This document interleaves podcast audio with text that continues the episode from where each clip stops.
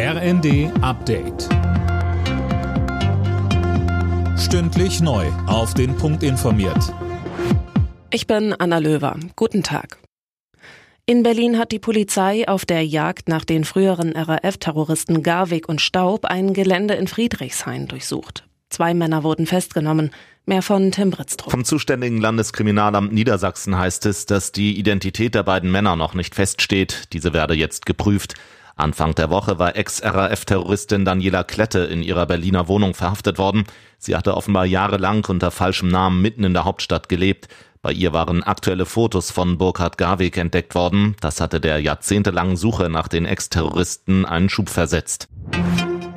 Die Friedenspflicht zwischen der Lokführergewerkschaft GDL und der Deutschen Bahn endet heute. Damit rücken neue Streiks wieder näher. Vor denen hat auch Bundesverkehrsminister Wissing in der Bild am Sonntag gewarnt. Er forderte außerdem weitere Verhandlungen.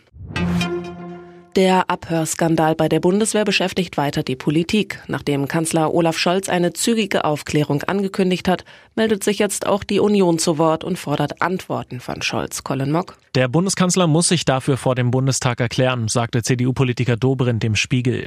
Er bringt auch einen möglichen Untersuchungsausschuss ins Spiel. Dass es überhaupt so weit kommen konnte, dass Russland ein Gespräch von Luftwaffenoffizieren abhören konnte, hat womöglich mit einem Verstoß gegen die Sicherheitsregeln der Bundeswehr zu tun. Es gibt Anhaltspunkte, dass ein nicht ausreichend sicheres Kommunikationsmittel verwendet wurde, sagte eine Sprecherin des Bundesverteidigungsministeriums der Bild am Sonntag. Auch die Wirtschaftsweisen wollen ihre Wachstumsprognose für Deutschland nach unten korrigieren. Die vorhergesagten 0,7 Prozent ließen sich wahrscheinlich nicht halten, sagte Veronika Grimm den Funke-Zeitungen. Als Gründe nannte sie die stagnierende Wirtschaft, aber auch den zunehmenden Rechtsextremismus.